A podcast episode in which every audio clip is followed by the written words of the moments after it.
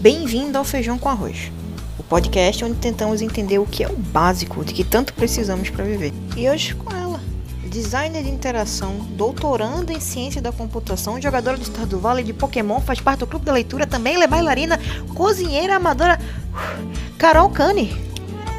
Fala pra mim, Carol, qual foi teu feijão com arroz nessa quarentena com relação aos teus hobbies?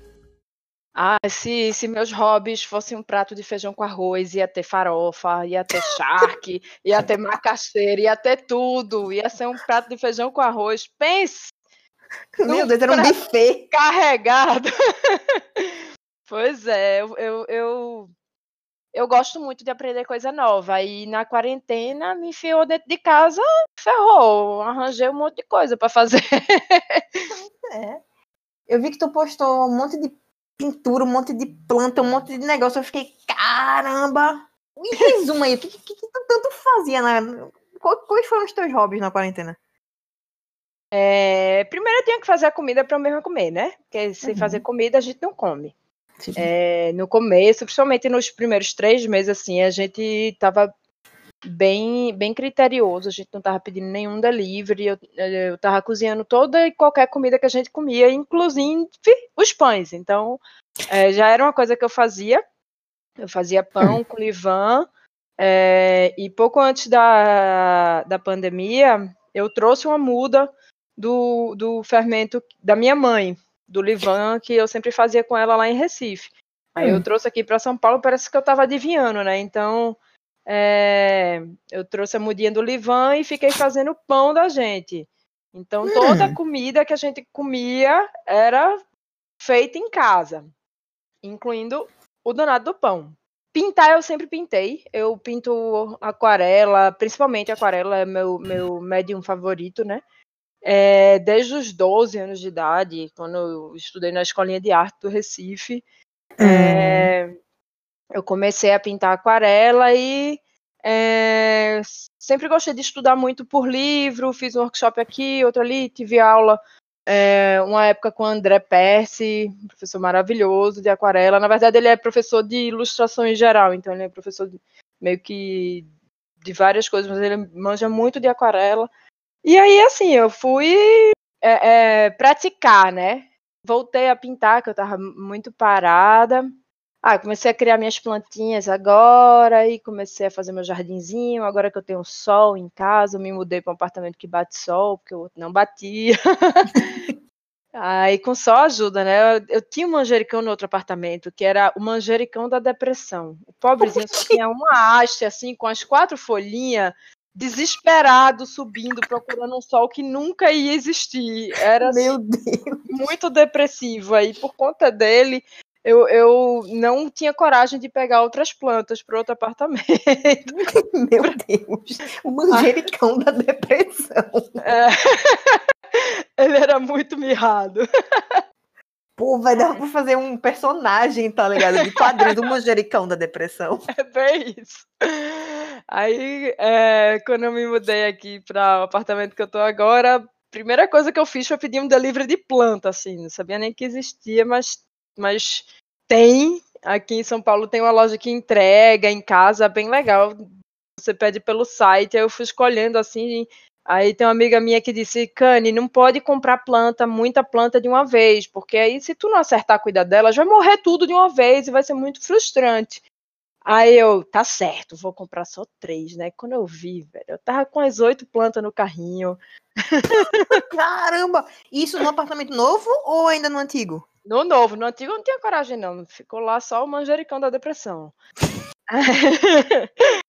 Aí, é, comprei uma pacová gigante logo para começar, assim. Gigante não, média, né? Eu, eu, quero que ela fique gigante. Comprei umas ervinhas, comprei um pezinho de orégano, manjericão, tomilho.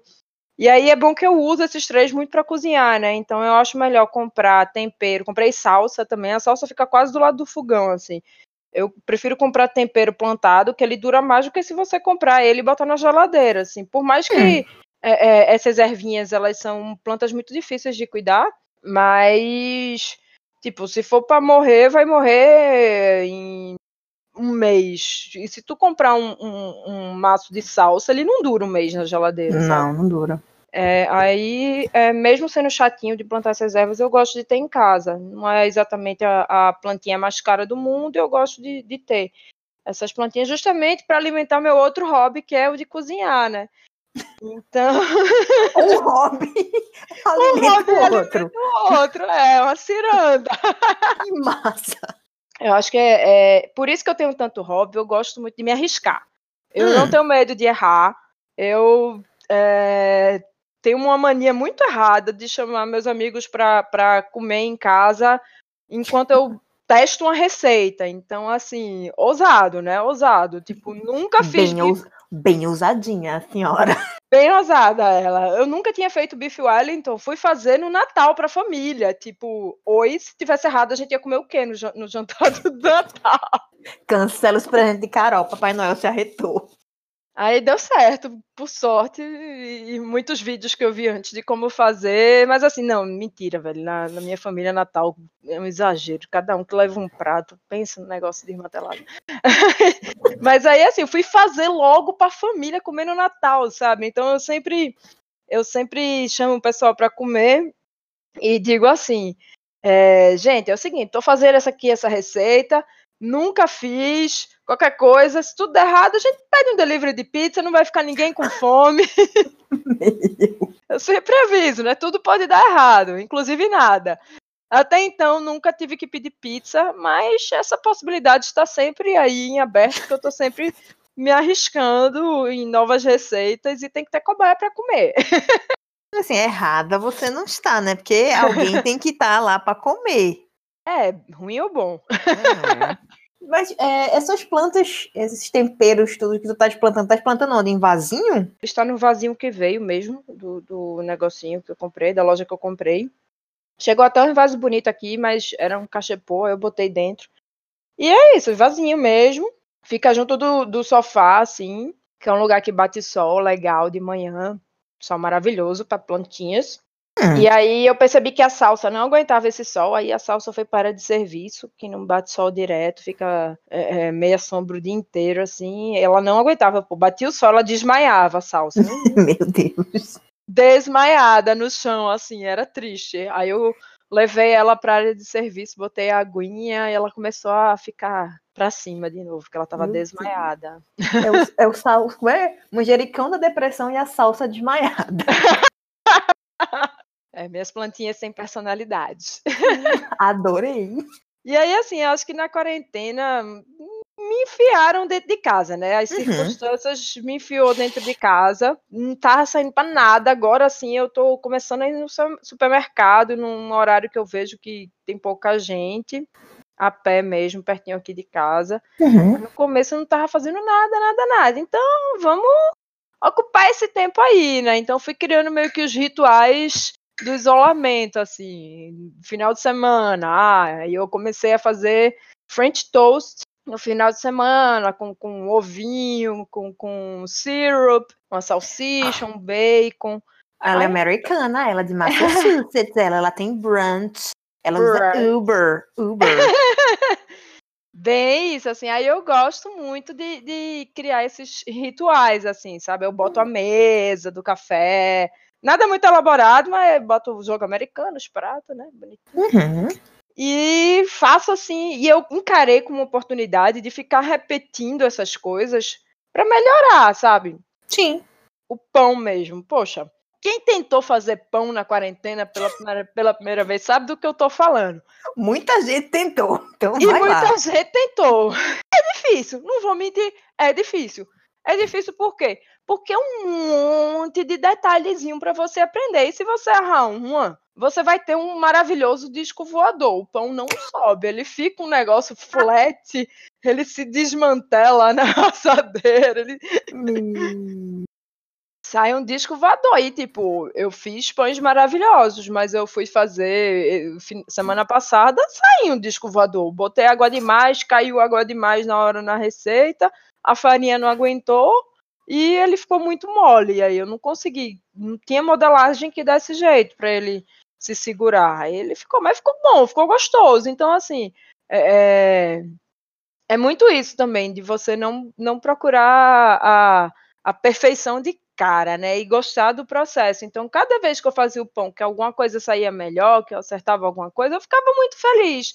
Por mais que não seja o pão perfeito, maravilhoso, de cara, poxa, velho, tem que aproveitar aí o processo de você aprender a fazer o negócio, sabe? Eu, eu fui testando as farinhas, aí cheguei na farinha que eu gostei, acertei quanto de água aguenta, tem tudo, todo esse processo de você, no olho, entender qual é o ponto da sova, é, é, e aí cada receita vai ter um ponto diferente. Então aí uma dica que eu dou para quem quer fazer pão em casa, faz a mesma receita over and over and over, repete a receita, que aí tu vai começar a entender o que tu tá errando nessa receita. E tem muito disso, hum. assim, você, ah, não, é, é, essa farinha com essa receita, você tem que botar mais água, menos água, ah, tem que tensionar mais na, na modelagem, ah, eu vou tentar essa outra modelagem aqui que eu vi esse cara fazendo no Instagram, e aí vai, vai indo, sabe? Repetição leva à perfeição, né? É bem isso, assim, eu, eu, eu não tenho medo de repetir, não. É, é meio que uma, uma, pequena obsessão temporária, assim, e aí resolvo, ok, agora eu acertei fazer esse pão. E aí a gente vai aprendendo, sabe? E, e, e acumulando esses conhecimentos de coisas práticas que eu acho muito legal, assim, é, é, é eu gosto muito de conseguir fazer as comidas que eu gosto de comer. Aí, tipo, ah, eu gosto de comer não sei o quê. Eu gosto de comer não sei o quê. Eu vou aprender a fazer não sei o quê. Porque se for, vai comer em restaurante, vai ser caro, nem é. sempre vai ser bom. Às vezes tu tem que esperar para sentar na mesa, não sei o quê. E eu sempre prezei pela minha independência no assunto comer as comidas gostosas que eu gosto. Não está errada. Quando veio a quarentena, só deu eu, né? pessoal chorando porque os restaurantes estavam fechados e aqui fazendo as comidinhas, testando receita. A Carol com planilhas de receitas que ela fez, deu certo. Aí ela, ai, cheesecake, aí não sei o que, eu só olhando no Instagram chorando. Ai, meu Deus, desgraçado, para seguir. Eu nunca tinha achado um sistema que eu conseguisse organizar minhas receitas assim satisfatoriamente, sabe? Uhum. É, eu tenho um caderno de receita, mas o danado do caderno ficou em Recife.